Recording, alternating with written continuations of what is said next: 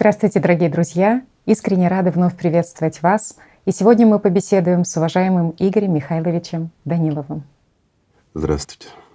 Игорь Михайлович, я была глубоко тронута конференцией «Глобальный кризис ума пророка Мухаммеда». И вы знаете, вот для меня это настоящий катарсис настоящих мусульман. Потому что вся конференция, она пронизана вот этим духом честности, правдивости, ответственности — любви к Аллаху и преданности пророку. И вы знаете, очень важные вопросы были затронуты, острые вопросы про то, почему все таки на сегодняшний день ума так и не стала единой, почему сердца тех людей, которые себя называют мусульманами, они не бьются в унисон пророку, и почему мусульмане не продолжили то дело, которое начал пророк. Ведь если бы они продолжили начатое пророком. Если бы они развили те основы, которые он заложил, то мы бы все уже давно жили в прекрасном мире, в другом обществе, в созидательном обществе, в мире, где царит любовь, братство, где есть забота одних людей о других, где наука служит на благо всех людей, где люди развивают свои таланты. Но, к сожалению, увы, на сегодняшний день мы живем в другом мире. И вот знаете, с одной стороны, ты понимаешь, что шанс еще есть. А с другой стороны, вот слушая даже тех мусульман, которые выступали на конференции, ты понимаешь, что они с таким глубоким реализмом смотрят на эту картину изнутри, видят, что происходит с этим миром, видят то состояние разобщенности ума, которое есть. И вот им самим даже с трудом верится в то, что все-таки мусульмане смогут объединиться и стать единой умой. Меня не может не радовать то, что они сами выбрали для себя вот эту позицию твердую быть верными пророку, те мусульмане, которые строят созидательное общество, они заявили как раз-таки на конференции о том, что они будут продолжать дело пророка, что они будут строить созидательное общество, что они будут делать все возможное для того, чтобы разбудить людей и чтобы конституция пророка Мухаммеда, она была во всем мире. Игорь Михайлович, очень важно услышать еще и ваше мнение по поводу того, а смогут ли все-таки мусульмане всего мира объединиться и стать единой умой, умой пророка? Смогут ли они спасти и изменить этот мир? Ведь пророк так надеялся на последних. Понимаешь, вот я смотрю немножко по-другому. Угу. Сейчас объясню друзьям. Дело в том, что Бог один. Он в действительности один. И неважно, христиане, мусульмане, а мы вот опять разделяем, угу. понимаешь? И вот мы опять, ну, единого Бога и пророка, пришедшего ко всему человечеству, угу. мы как бы это все отдаем мусульману. Угу. А мы, как бы, если мы христиане, остаемся с Иисусом Христом. Угу. А кто такой Иисус Христос? Простой вопрос. Посланник Божий, да. Посланник Божий. Угу. Ну, кто-то считает его Сыном Божьим, кто-то считает его пророком. Поверьте, друзья, это не важно, не играет никакой роли. Самое главное, что он истинный посланник Божий. И то, что он привнес сюда, шло от самого Бога. Также и последний пророк, а он действительно последний пророк и лучший из людей, пророк Мухаммед, он посланник Божий, Бог один. Угу. Также и другие религии все, которые строились на знаниях, принесенных сюда от самого Бога, пророками, они все пришли от одного Бога.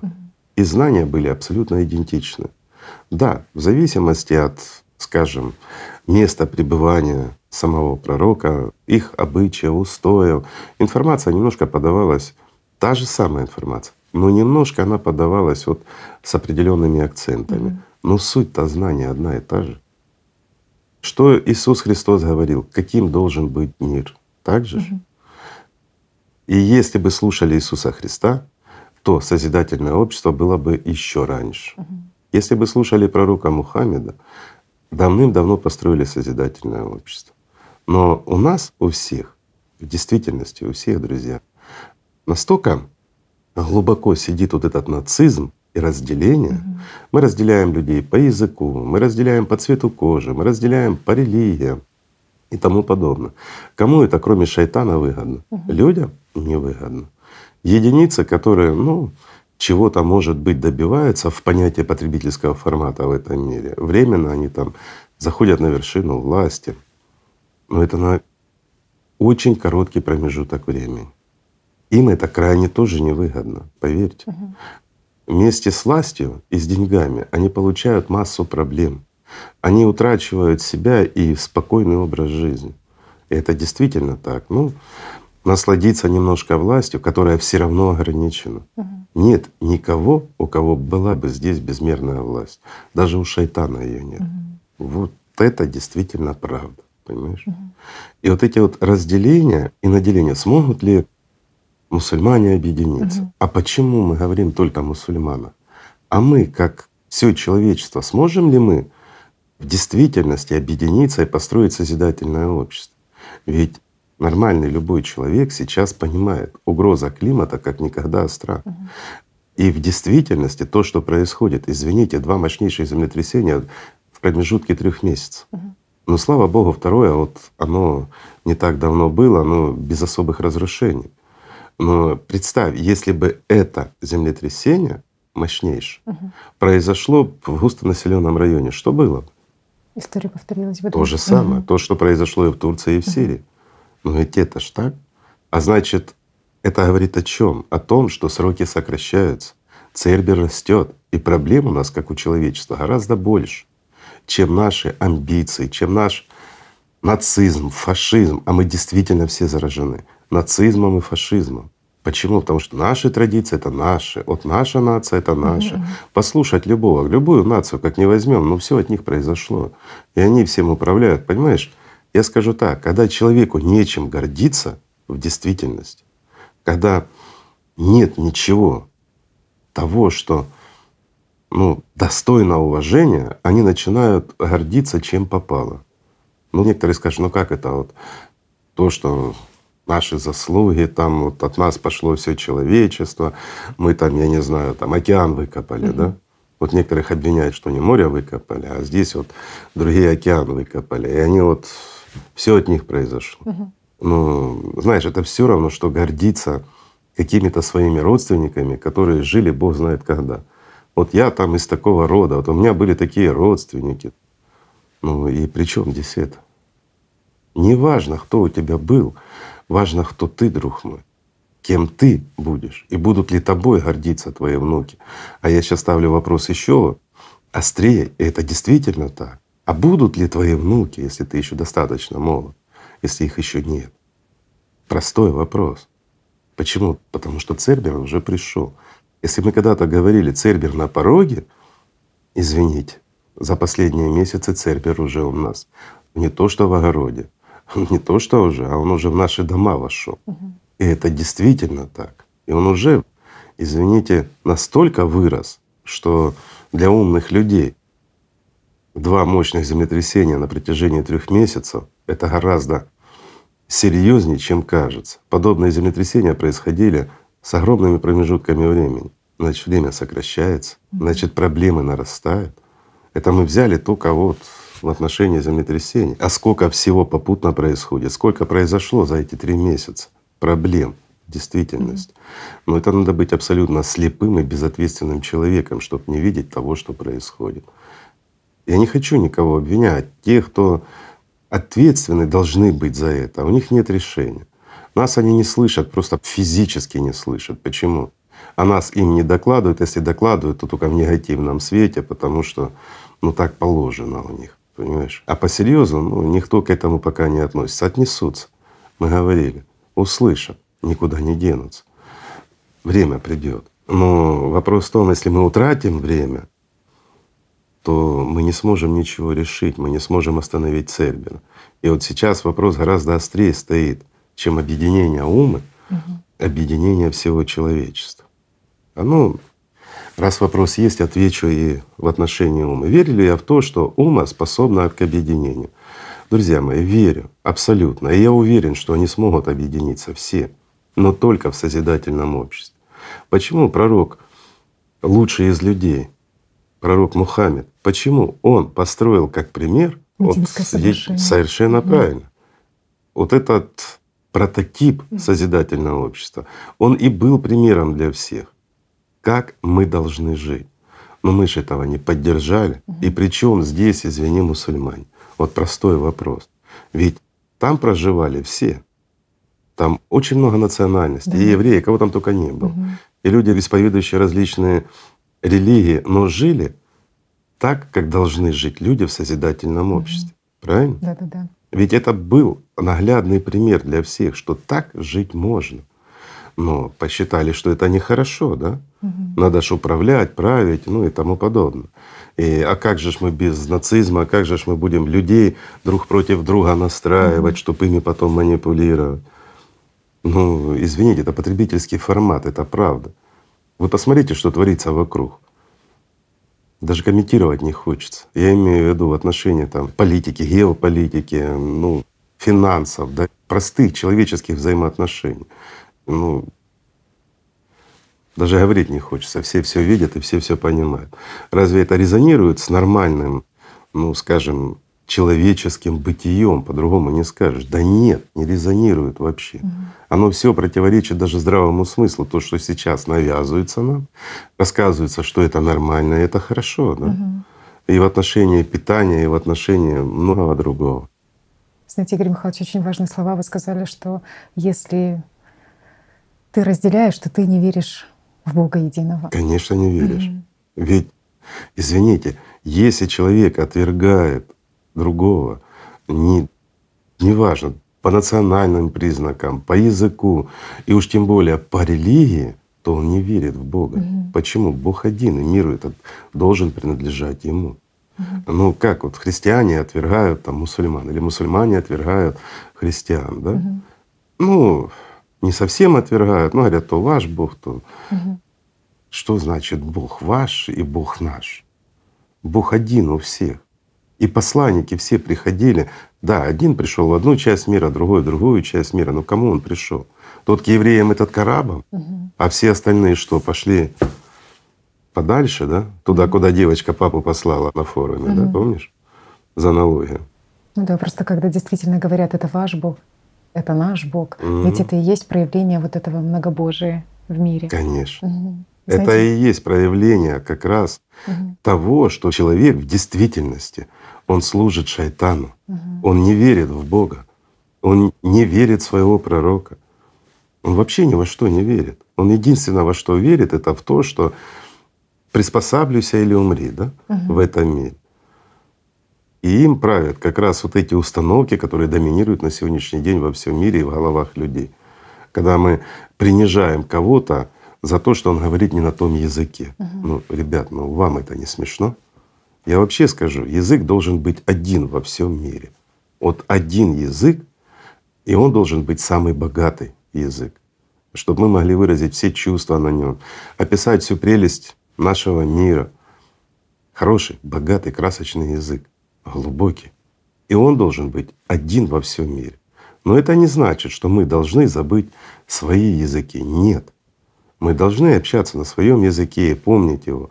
Но введение всей документации, скажем так, центральные новостные каналы и все остальное, оно все должно происходить на одном языке по всему миру. Должен быть язык, который нас всех объединяет. Но нельзя забывать наши национальные языки. Это наша история. На нашем языке говорили наши деды и прадеды. Как мы можем это забыть? Так же, как, извините, культура, традиции, да, обычаи наши. Мгм. Их нельзя убрать. Это часть, неотъемлемая часть нашей жизни. Если мы ну, уберем их из нашей жизни, значит, мы утратим очень много. Конечно, они же во Это- многих народах и до религий вот этих Конечно. существовали, инкультурировались тоже. Ну, давай Мгм. возьмем опять-таки, почему ислам быстро разделился, да? Ну, мы не берем там Умара с его стремлением к власти, я так скажу аккуратно. Но опять-таки несколько культур было, несколько традиций было. Мгм. Это тоже способствовало разделению людей. Но здесь, ну я бы сказал, маленький феномен сыграл, да? То есть несколько народов, которые были объединены на одной религии, потому что ее уже начали создавать как религию. Если при пророке это были знания, это, ну, это больше была жизнь, чем религия. То есть это было то, что над религией Мгм. даже. То в последующем это стало мгновенно религией, то есть управляемая организация и тому подобное. И естественно, раз пошло противоречие против самого пророка, ну люди же были не глупы, они все видели. значит, они поняли, что надо приспосабливаться. И каждый ну, вот, выбрал свои традиции, начал их утверждать. То, что есть в вашей традиции, неприемлемо для нас, а то, что есть в нашей традиции, неприемлемо для вас. Почему? У нас разные традиции, разные обычаи. Наши прадеды жили так, ну и пошло разделение. Но разве это может являться камнем преткновения и разъединения нас, как людей, стремящихся к лучшей жизни, как людей, любящих Бога? Разве могут наши традиции помешать нашей любви Богу? Нельзя навязывать человеку, как он должен ходить и на каком языке он должен mm-hmm. говорить. Mm-hmm. Нельзя. Это однозначно. Но должно быть что-то нас объединяющее. Mm-hmm. Опять-таки, первое, что нас должно объединять? Уважение друг к другу. Mm-hmm. Правильно? Mm-hmm. Вот сам пророк учил этому. У него было уважение и прекрасное отношение даже к врагам своим, скажем так. Он миловал людей. Он не начинал войны. Да, он защищался, угу. и было такое. Но после него Омар не тот было, начал массу угу. войн. Угу. Опять-таки, почему? Потому что власть в его руки попала. И давай мы глянем опять-таки, вот мы сегодня говорим раз об исламе, опять-таки вот элементарные простые вещи. То, что отменял пророк, угу. в последующем восстанавливал Умар. Угу. Пророк Мухаммед, он отменил таравих. Да. Почему? Люди начали еще при нем угу. уделять много внимания внешнему действию. Угу. А все-таки путь к Богу, к Аллаху, он лежит через сердце. Угу. Не важны твои внешние действия. Угу. Да, они должны быть культурные и нормальные, они должны, ну, скажем так, быть такими, чтобы не задевать других людей, не мешать другим людям прежде всего. А все остальное, вот эти театральные представления, они не несут никакого смысла на духовном пути. И он отменил много чего. Да, да, да. Из-за чего? Из-за того, что люди начали, ну, скажем так, уделять массу внимания внешнему действию угу. и отходить от внутренней работы. Угу. Ведь путь к Аллаху, он лежит через любовь, через сердце прежде всего, а не через то действие, которое мы выполняем, и мы должны его выполнять досконально. Да? Угу. А вот Умар это ввел. Из-за чего он ввел много различных традиций, не будем перечислять, их действительно много. Угу. И все на внешнем. Из-за того, что у него не было внутреннего. Пророк, он, понимаешь, это был совершенный плод, которым было чем делиться. В нем был Дух Святой. И он мог им делиться до бесконечности с любым. В нем была любовь Аллаха, которая безбрежна. И он мог делиться с любым человеком этой любовью, mm этим состоянием, скажем так, и пониманием Бога и пути к Нему. А разве мог обычный земной человек, который жаждал власти, ну и богатства, делиться тем, что было у пророка? Нет, конечно. Пустое ведро воды не дает. Вот простой пример. Но в то же время он занял власть, и на него смотрели как на последователя. Угу. И он должен был чему-то учить людей. Ну, естественно, что пришло в голову от шайтана, тем и делился. Угу. Он не мог дать внутреннего, но он давал внешне. Это тоже привело к чему? К разделению, угу.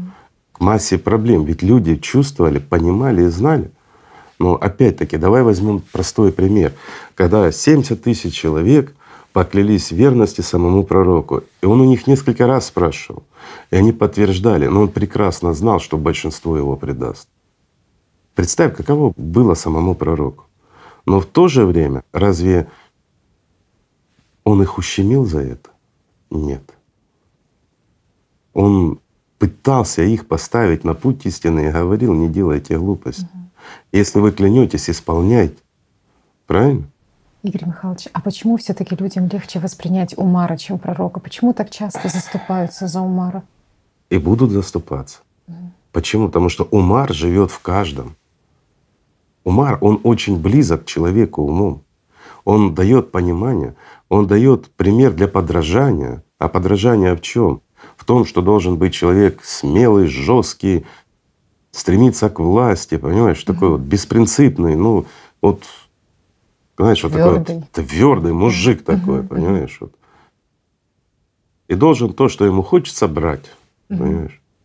Захватывать. Конечно. Захватнические войны, вот Конечно. характер вот этот агрессивный. Ну, да. И до сегодняшнего дня многие, как раз не понимая, будучи в исламе, не понимая его сути, они идут по вот этому легкому пути, навязанному или нашептанному шайтану. Mm-hmm. Почему? Потому что очень просто. Это резонирует с человеком, который живет погружен в потребительский формат. Потому что ему хочется богатства, ему хочется власти, ну вот того же, что хочется и Умар. Мы обычные люди, пойми. И вот раз мы обычные люди, нам хочется обычных вещей. А это человек, который такой же, как и ты, и этого же хотел. Для понимания я скажу проще. Сердце человека, оно резонирует с пророком Мухаммедом, лучшим из людей.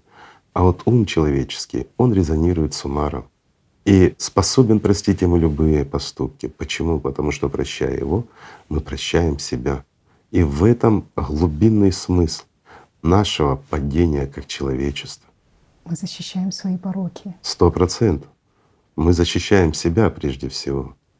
Еще почему многие просто не воспринимают пророка? Я еще больше скажу, они ревнуют пророка и завидуют пророку, и обижены на пророка. Это среди мусульман. И они об этом не признаются. Но это так, это видно в ваших сердцах, друзья. Почему это видно?